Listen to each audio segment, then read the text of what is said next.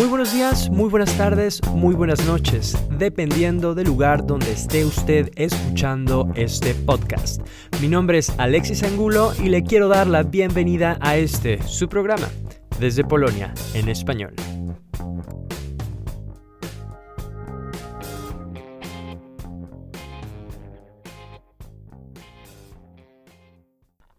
Este podcast existe gracias al apoyo de sus seguidores. Si te gusta lo que hago, puedes apoyarme donando la cantidad de un café para que pueda seguir creciendo. Para hacerlo, entra en la página patreon.com diagonal Proyecto Polonia. El link lo encuentras también en la descripción de este podcast.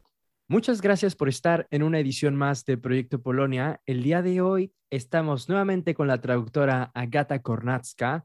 Esta vez vamos a hablar sobre su nueva publicación. Eh, se trata de la antología poética del eh, poeta polaco Bolesław Leszmian. Agata se conecta con nosotros desde Jaén. Eh, muchas gracias por estar con nosotros, Agata. Muchas gracias, Alex, por invitarme hacer otra entrevista, porque como tú bien has dicho, no es la primera vez que, hablamos, ¿no? Recuerdo muy bien, tengo muy buenos recuerdos de nuestra última grabación cuando hablamos sobre Sor Juana de la Cruz.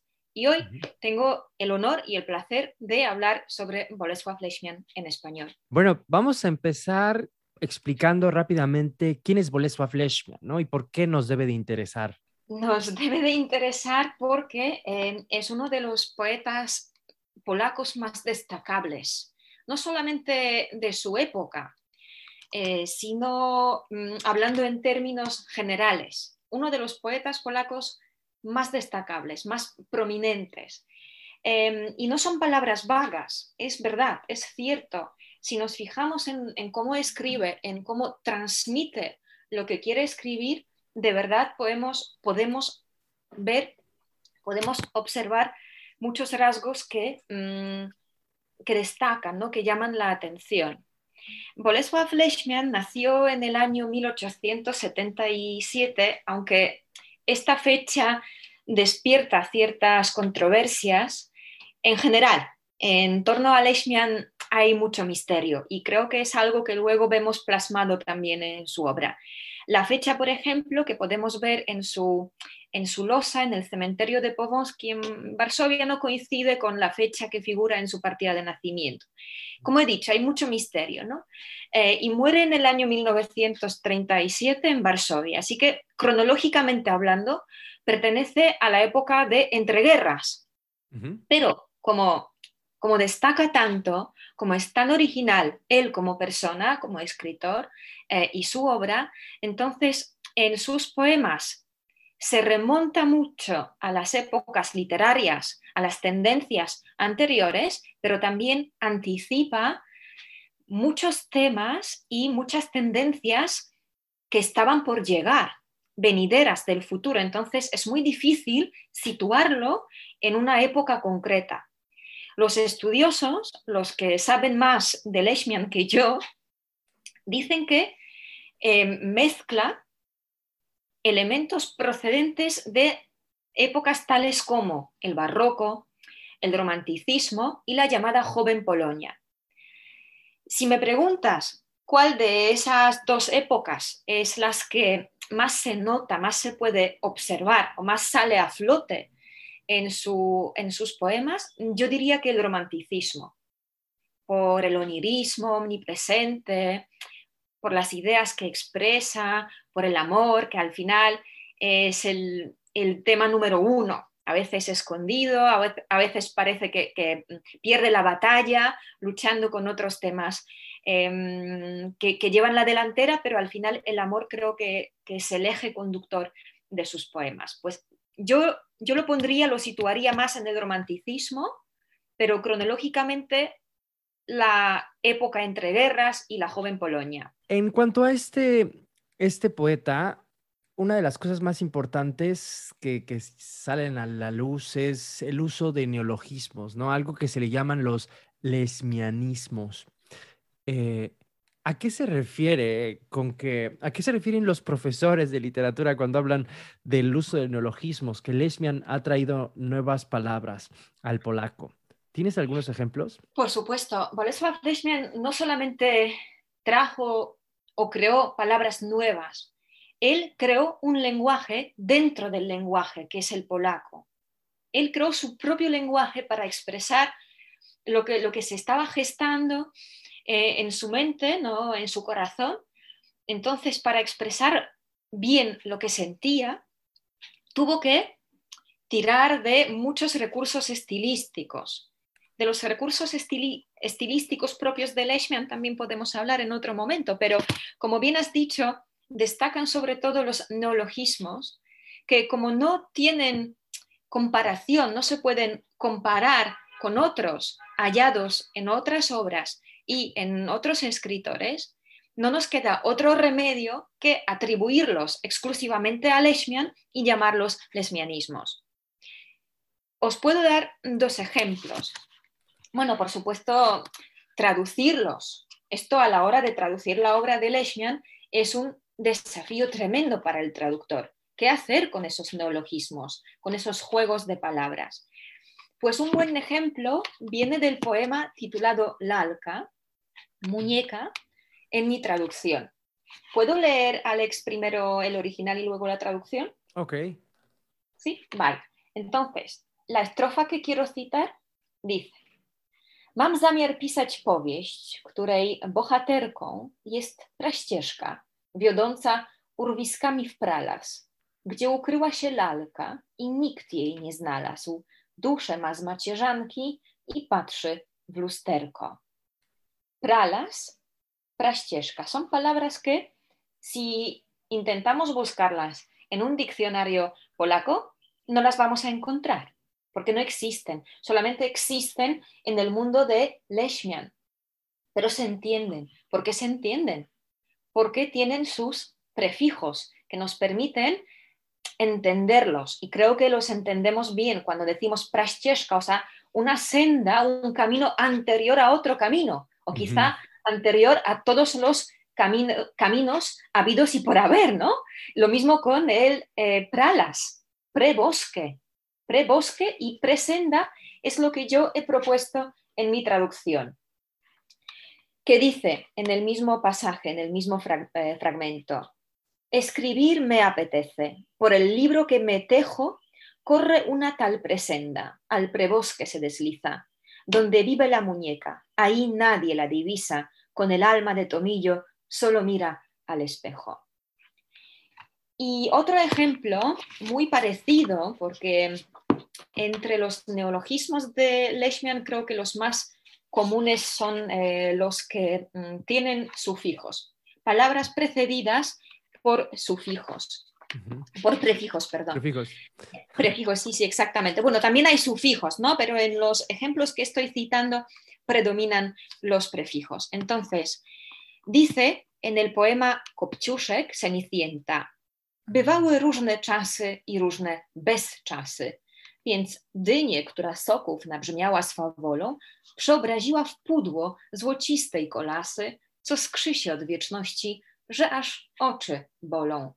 Bywały czasy i bezczasy, tiempos y exactamente qué hacer con la palabra bezczasy, como lapsos de tiempo donde el tiempo sí transcurría y otros donde no transcurría ningún tiempo, no hubo nada. Es difícil. Lo que yo he hecho, lo que yo propongo en mi traducción es lo siguiente. Hubo tiempos y destiempos, cada uno diferente. Tomó una calabaza que de jugo se reventaba y la cambió enseguida en un carro reluciente que eterno parecía a los ojos que dañaba. Así que en mi traducción tenemos tiempos y destiempos. He decidido, igual que Leishman, jugar con los prefijos. No sé si se entiende igual, no sé si despierta las mismas sensaciones, las mismas emociones, pero por supuesto la idea, la idea que, tenía era, era así. ¿no? Para mí siempre es primordial plasmar y transmitir las mismas emociones. Que al final es, mi interpretación personal, ¿no? que, individual, que, es lo, que, eh, lo bueno y lo malo que tiene la poesía. Se puede interpretar de, diferentes maneras. ¿De qué manera crees que em, interpretan los lectores polacos a este tipo de neologismos, ¿causaban algún tipo de molestia el hecho de hacer cambios en el idioma? Em, bueno, yo creo que todavía es pronto para responder a, tu pregunta, porque el libro, mm, el libro salió la semana pasada, entonces ahora mismo lo estamos promocionando, primero por, por España. No sé si... Sí, claro, bueno, yo me refiero más bien a la, a la versión en polaco, ¿no? Sí, este la, bueno, la, versión en polaco, claro que, bueno, para los polacos no creo que haya eh, muchos problemas, nos hace pensar, ¿no? Nos hace reflexionar, pero em, como he dicho, cada uno es libre y puede interpretar los poemas de Leishman a su manera y es bueno, es bueno porque es lo que tiene la poesía como género, ¿no? Pero también ya he recibido unas cuantas respuestas em, de, los españoles, ¿no? de algunos españoles que ya han podido escuchar mi traducción al español. Unos de ellos podían, porque también hablan polaco o porque em, son polacos ¿no? de, de origen, podían comparar el original con la traducción. Y otros, porque ese punto de vista también me interesa mucho, es como libre de contaminación eh, lingüística y literaria. Eh, otros no hablan polaco ni han estado nunca en Polonia, no tienen ningún vínculo. Entonces, eh, ellos también han podido expresarse acerca de los libros que les he leído y es muy sorprendente su respuesta a, mis traducciones. Y me agrada, me alegra mucho mm, porque resulta que sí que he podido, por lo menos en la mayoría de los casos, transmitir lo que yo había visto, lo que yo había sentido leyendo los libros de, de. Y también he indagado un poco y he preguntado si los neologismos que yo he creado y que yo he implantado en la lengua española, siendo yo polaca, entonces, eh, claro, eh, quizá, eh, quizá sea un, crimen lingüístico lo que yo he cometido, ¿no? Pero, pero resulta que tan grave no es porque la gente lo entiende y, las respuestas son en su mayoría favorables.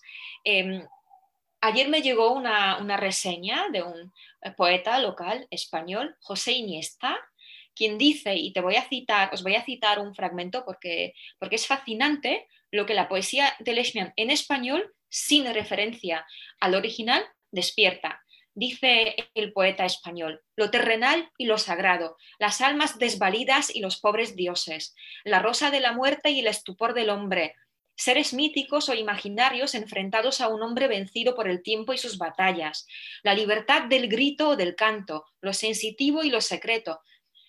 Y sigue el poeta enumerando sus impresiones. Y para mí, como traductora, es fascinante. Es fascinante. Si todo esto se puede leer entre líneas y en los poemas, en las líneas de los poemas de Leishman, yo como traductora estoy más que contenta. Estoy viendo también uno de los últimos o el penúltimo poema eh, es Don Quijote, ¿no? Además que le sigue un poema que se llama El Molino.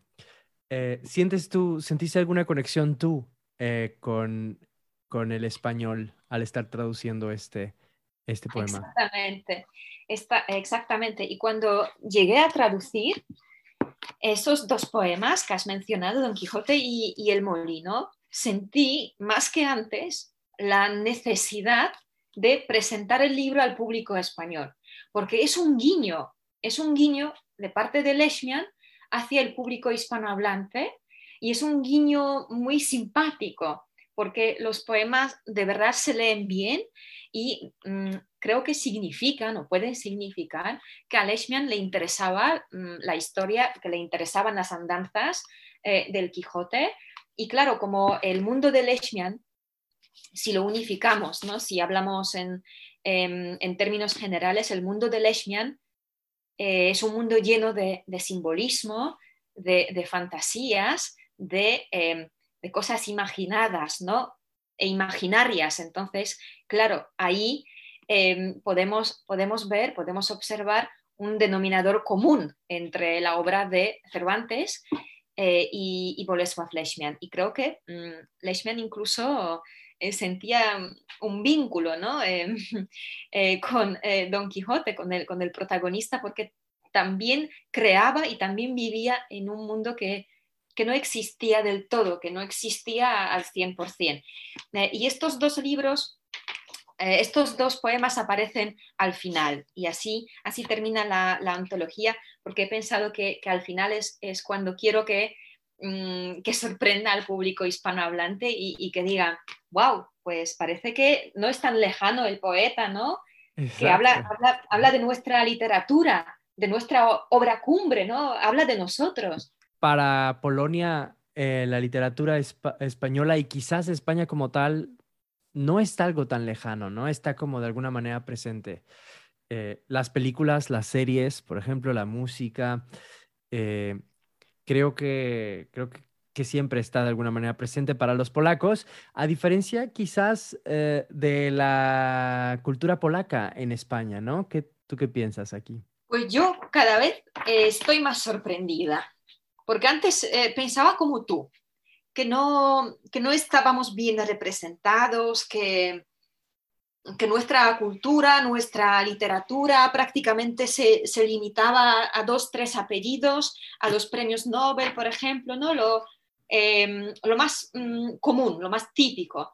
Pero em, llevo más de un año viviendo aquí en Jaén y te tengo que decir que, que me sorprendo porque aquí me encuentro con muchos polacos Últimamente me han dicho, por ejemplo, que incluso hay una asociación, y Jaén, que sepamos, ¿no? que, Jaén es una ciudad pequeñita, em, donde, donde, claro, no, no hay escuelas eh, que impartan clases de polaco, pero sí hay una asociación que mm, cultiva o presenta la cultura polaca, eh, que incluso si hay niños bilingües, ahí dan clases de, polaco y mm, también viajando a otros sitios, a otras ciudades, en otras comunidades autónomas, me encuentro con polacos y me encuentro con huellas polacas y con personas que saben algo de mi país.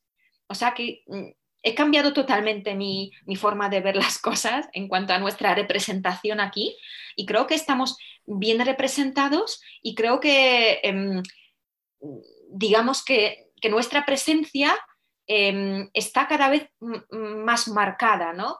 Em, y eh, claro, con las nuevas adquisiciones, por llamarlo de alguna manera literarias, por, las, por la última premio Nobel em, y, mm, por la facilidad de, viajar, de, comunicarnos, eh, creo que es es un proceso y, que los lazos se, están estrechando y, es, por supuesto, un fenómeno muy, eh, muy positivo.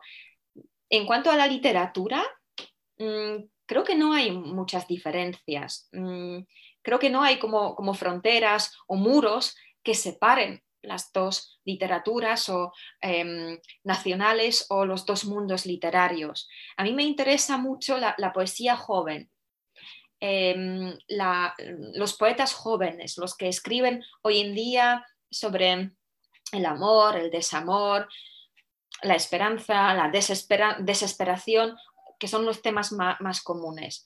Y analizando de forma paralela las obras de, de algunos poetas polacos y españoles, también puedo encontrar muchos puntos en común, muchas características compartidas. O sea que las tendencias principales creo que las compartimos y las compartíamos eh, antes. Entonces, em, sí que hay, hay flujo, ¿no? Hay como, em, como diálogo, intercambio cultural y, es algo muy, muy positivo. En este momento también estamos hablando de Bolesław Leszman, que como tú bien has dicho es más, eh, se refiere al principio del siglo XX, ¿no? Eh, entonces, bueno, yo me refería a ese, tiempo eh, un poco anterior al nuestro. Y bueno, en lo que respecta al, momento actual, yo estoy de acuerdo contigo que cada vez estamos, o bueno, España y Polonia se está conectando cada vez más y no solamente, ¿no? También podemos hablar de los países hispanohablantes especialmente a partir de, bueno, las traducciones que hay, eh, es bastante accesible, la literatura polaca también se está haciendo cada vez más. eh, hay muchos traductores también eh, del polaco al español y yo creo que más eh, del, pero bueno, creo que más del al revés, ¿no? Del español al polaco. quizás, no sé, tendrá que ver también. Puede. No sé, no conozco ningún estudio al respecto, entonces no, no quiero aportar datos, ¿no? Pero igual no, igual no. No, bueno, no, es, bueno, es, tampoco quiero decir eh, traductores, eh, lo que yo me refería es que son traductores nativos del idioma. Eh, porque seguramente hay polacos que también traducen al español, ¿no? Entonces ahí... Como yo, como yo, que soy un buen empezando por mí. Exactamente, exactamente. Entonces, me refiero a los nativos, perdón, creo que tenía que ahí que especificar, que son mucho menos los nativos que, que traducen, traducimos, a diferencia de los que los polacos que están traduciendo en ambas direcciones, ¿no?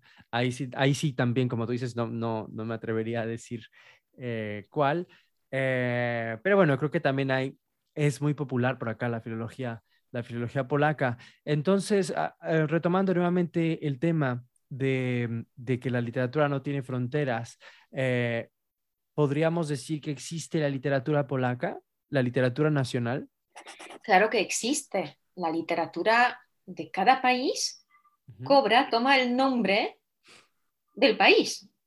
Literatura española, literatura francesa, literatura anglosajona, literatura polaca, entre otras tantas, ¿no? Otra cuestión, otra cosa bien, bien distinta es mm, intentar separarlas a toda costa, ¿no? o, decir que no tienen nada que ver, que no hay similitudes entre ellas. No, para mí la literatura polaca eh, son todas las obras que se crearon, que se escribieron en la lengua polaca. La literatura española, las obras que se escribieron, empezando por la primera, en la lengua española.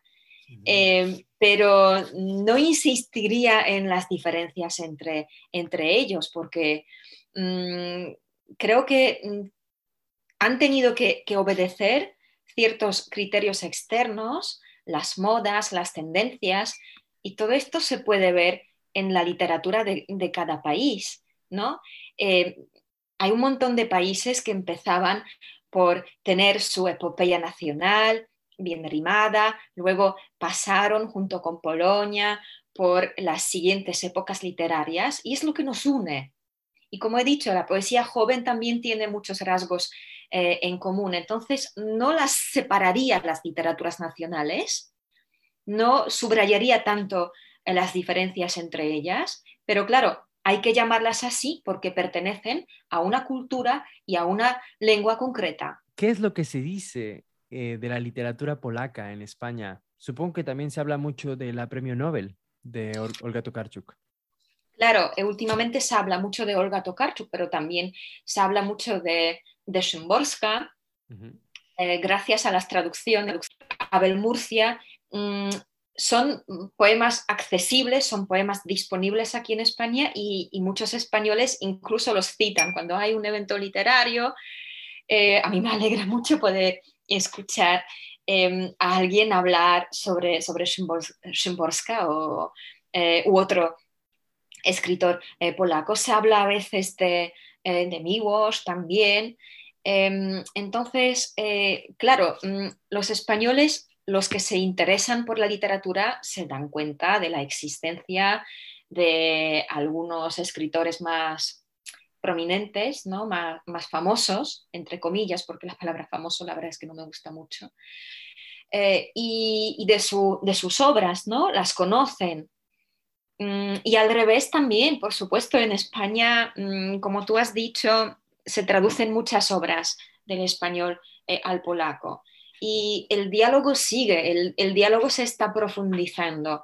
Y yo con este humilde libre poético estoy solamente aportando un, granito de arena em, a todo este proceso que, que está en plena ebullición y que me agrada mucho. Agata, Has estado tú también en La Mancha últimamente, ¿no? Por ahí me enteré. Has visto las fotos en Facebook, ¿verdad? Así es, muy bonitas, ¿eh? regresé ayer, regresé ayer, una escapadita, una, escapadita corta, un fin de semana en La Mancha y, es lo que mm, he sentido, ¿no? Me, he acordado de mi viaje. Bueno, lo tengo presente porque volví ayer, ¿no? Pero cuando me preguntaste por el poema eh, Don Quijote y, por el molino, em, yo misma he, observado este, este, vínculo. Claro que yo acabo de estar ahí, acabo de, pisar esa tierra, qué bonito. es verdad, me, gusta mucho eh, La Mancha. Supongo que también pensaste una buena oportunidad para recitar estos poemas. Em, bueno, no, lo hice. No lo, hice, aunque sí que, sí que es, un, eh, es em, una idea eh, estupenda y, ahora que, lo dices, que me lo sugieres, creo que en diciembre, en diciembre creo que mm, tendré la, próxima oportunidad de, visitar la tierra, de pasar por la tierra de, Don Quijote porque eh, vamos a presentar, presentamos mi libro en el Instituto Polaco. Así que quien, quien, eh, quien pueda estar en Madrid el día 2 de, diciembre está invitado. Está invitado. Pues ahí presentamos el, libro, la antología. Pues si voy en tren, pasando por, La Mancha, creo que, me gustaría que voy a, voy a eh, recitar uno de estos mm, dos poemas tan ambientados en, la, en la tierra de, del Quijote.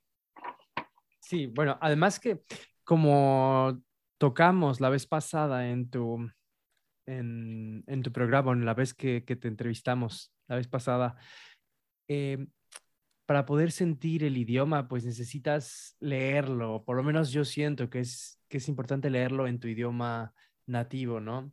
Hasta que, hasta que lo lees, entonces empiezas a sentir. Porque si hay por ahí algunas palabras que no se entienden, pues eso puede ser un poco un obstáculo, ¿no? Yo creo para poder, para poder sentir. Eh, bueno, eso, eso por experiencia propia. Y, ¿y qué tal? Pero tú has, entendido, has, entendido, mis poemas, ¿no? Sí, sí, sí, sí. Veo por aquí también mucho la presencia de Dios, ¿no? Eh, sí, exactamente. El triángulo, el triángulo, Alex, que es importante subrayarlo, no solamente Dios, eh, los tres picos del triángulo mm, más eterno de todos los tiempos, eh, Dios, la naturaleza y el hombre. Exacto. Parece que, predomina Dios, pero no es verdad. Si te fijas bien, em, están representados en la poesía de Leishman los tres picos del triángulo, Dios, la naturaleza y el hombre. Y lo que hace Leishman es jugar con ellos. A veces parece que, que Dios es eh, meramente una, prolongación del hombre, luego que, eh, que, somos uno o que es nuestro amigo, ¿no? Y, luego pasas a otro poema y te das cuenta de que no, que estamos, en, mm, estamos enemistados, ¿no? Que, somos enemigos, que es como una lucha entre el hombre y, Dios. Así que mm, varía mucho la percepción, pero básicamente em, esos tres picos del triángulo están eh, muy bien representados en la poesía de, de Leishman. Además que Leishman, él era judío, ¿no? Sí, era de origen judío, sí. De origen judío, pero cuando habla de Dios, no sabemos de qué religión. Bueno, lo podemos suponer, lo podemos suponer eh, porque su padre se convirtió al catolicismo, entonces se supone que eh, que mm, bueno, nuestro, nuestro Dios le era como más cercano, más, más próximo, pero él no transmite en ninguno de los poemas sus creencias religiosas, no es, no es su objetivo, no es su, su idea. Dios, a veces escrito con minúscula, otras veces con mayúscula, como una fuerza superior a nosotros. Pero es bastante universal. O sea, creo que independientemente de la religión que, profesemos, ¿no? Que, cada uno de alguna manera se puede identificar con ese Dios. Es un Dios que, no tiene nombre siendo Dios, ¿no? Pues muy absurdo que, eh, que suene, pero prefiero no expresarme sobre las creencias de Leishman porque creo que así respeto su voluntad y a él no, le gustaba em, hablar mucho de, no le gustaba identificarse como, como creyente, no creyente, como católico, como, como judío, ¿entiendes? Es, él está por encima de, las divisiones. Claro, bueno, eso ya es una respuesta bastante eh, buena a esta, esta pregunta. Eh, regresando al tema de Shimborska, bueno, que lo tocaste de la traducción, recuerdo eh, haber escuchado que Abel Murcia, al igual que Gerardo Beltrán, porque ellos hacían traducciones en conjunto de, varios, de varios poemas, tienen también una antología bastante grande. Em, ellos se conectaban por las noches, y no sé si hasta la fecha lo hagan, ¿no? Pero yo me acuerdo eh, que en la noche se conectaban en Skype para, para hablar sobre sus traducciones y corregir o proponer algunas, em, bueno, algunas correcciones para, las, para los poemas, para una, una palabra que suene mejor, para crear mejores rimas. ¿De qué manera trabajas tú en solitario, supongo, em, en la traducción de tus poemas o de estos poemas? no sabía nada de, eso, ¿no? De la forma de trabajar de, mm, Murcia y Beltrán, pero cuando tenga, cuando tenga una eh, posibilidad eh, se lo voy a preguntar porque eh, me ha llamado mucho, me ha, despertado la curiosidad, ¿no? No sé si esto mm. siga, mira, esto yo recuerdo haberlo escuchado en alguna entrevista seguramente hace muchos años, ¿eh? yo creo que por lo menos unos siete, ocho años eh, escuché eso. No, no sé si así continúe, si continúe igual es su colaboración, pero bueno, estoy poniendo como ejemplo, ¿no? Eh, claro, claro. La colaboración de ellos. Sí, igual se referían a una obra en concreto, pero em, es verdad que cada escritor y cada traductor Mm, tiene su forma de, trabajar y tiene sus rarezas, ¿no? Porque hay que llamar las cosas por su nombre. Pues yo, creo que también tengo mis rarezas. Em, mm, empezaría eh, diciendo que mm, de la escritura no se puede vivir.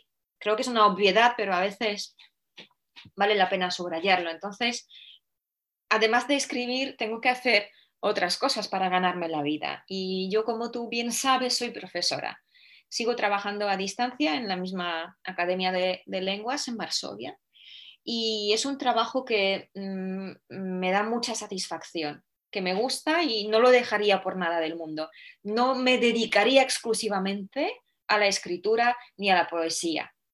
Son mis pasiones, mis dos grandes pasiones, pero eh, también necesito desconectar y necesito estar en contacto con el mundo exterior y las clases me lo, me lo permiten. Y cada rato libre, cada hueco que tengo, lo aprovecho para escribir o bien traducir. Pero no tengo ninguna rutina fija. Hay escritores que se levantan a una hora concreta, empiezan a escribir, luego tienen una pausa para comer. Yo no. Hay días en que no tengo tiempo para escribir. Y hay otros cuando si escribo tres, cuatro, cinco estrofas, estoy súper contenta porque he hecho más de la cuenta. Y voy despacio con mis traducciones, con, eh, mi escritura, con mi escribir. Mm, escribo eh, un poema por semana, a veces al mes. Intento no forzar las cosas, porque no se trata de sentarse delante de la pantalla y decirse, bueno, tengo una hora. Necesito escribir algo porque si no reviento. No, así no funcionan las cosas.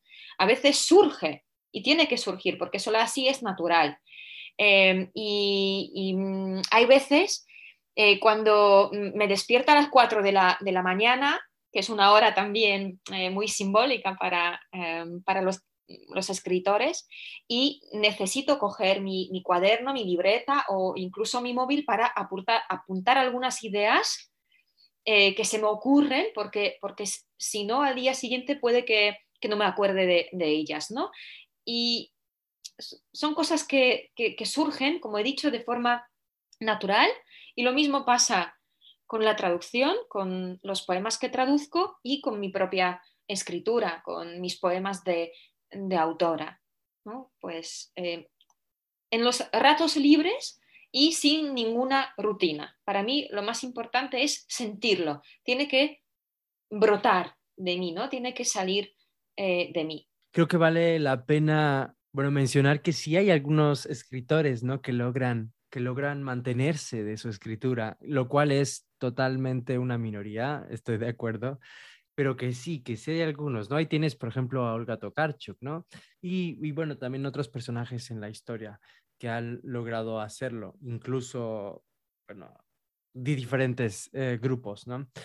Em, eh, ¿Y cómo la estás pasando por allá en España? Lo estoy pasando muy bien, sobre todo en esta época del año. Dime, ¿cuántos grados tenéis en Varsovia? Eh, yo creo que, a ver, bueno, si lo reviso, que sí tengo ganas de, revisarlo, entonces te voy a decir, pero yo creo que como a unos 13, 13 grados. Vale, pues yo tengo 27. Entonces creo que esto no, te puede servir por respuesta, ¿no? Sí, Pues estoy, estoy bien, me, encanta, me encanta España. Mm, he tenido que renunciar a algunas cosas porque no todo es tan fácil como parece, ¿no? Em, he renunciado, por ejemplo, a mi trabajo fijo que tenía en la Universidad de Varsovia. Pero creo que la estancia aquí lo que vivo, lo que puedo aquí experimentar, ver, sentir, mm, de alguna manera me, lo devuelve y, no me arrepiento. En general intento no arrepentirme de, los pasos que doy. Eh, y estoy bien, ahora mismo estoy bien y este lugar lo llamo hogar, lo cual ya es mucho decir, ¿no? Ya, ya es muy significativo, porque no en todas las partes del mundo me siento igual de bien y mm, no podría llamarlos mi hogar o, mi casa. Aquí me siento como, como en casa y, aquí me gustaría, estaría dispuesta a, quedarme aquí.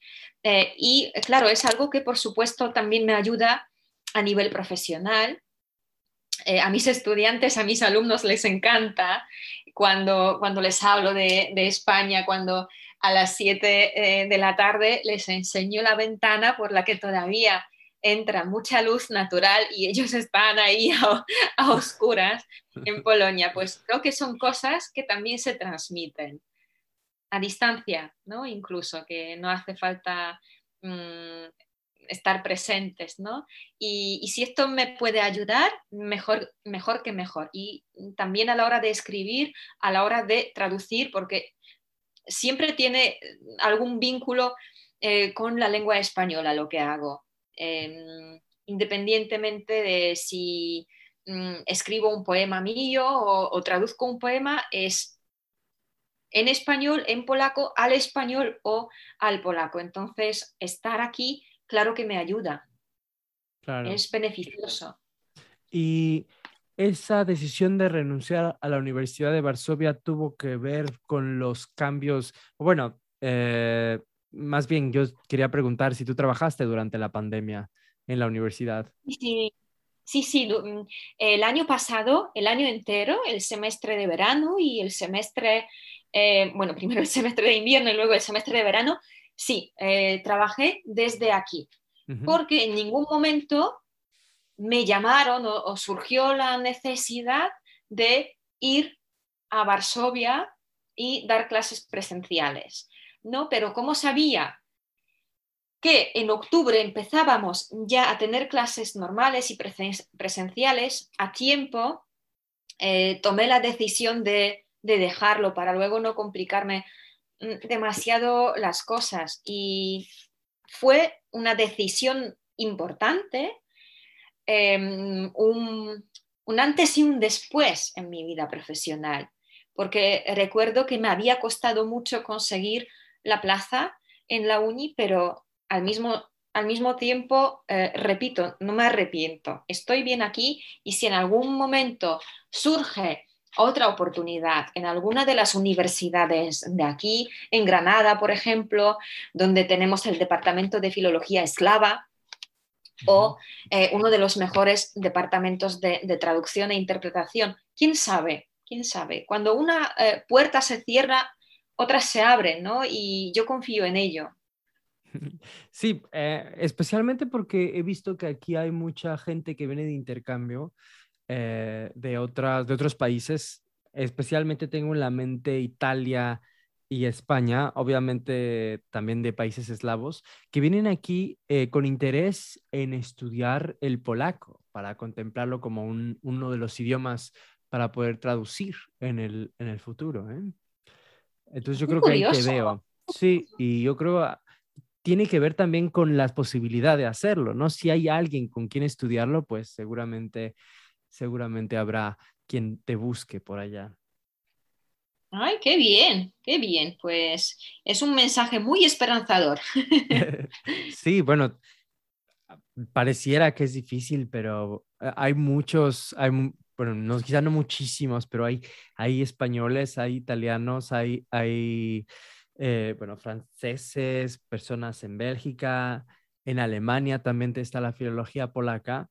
Entonces, sí, quizás es, te necesita un poco renacer este interés, que supongo que eh, un poquito tuvo que ver aquí eh, también Olga Tokarczuk, también el hecho de que, esté, que Polonia sea parte de la Unión Europea y que se sienta también como uno de los países hermanos, ¿no? De, de esta, eh, ¿cómo llamarle? De, supongo, familia, de esta comunidad europea, eh, puso, puso a Polonia muy cerca, ¿no?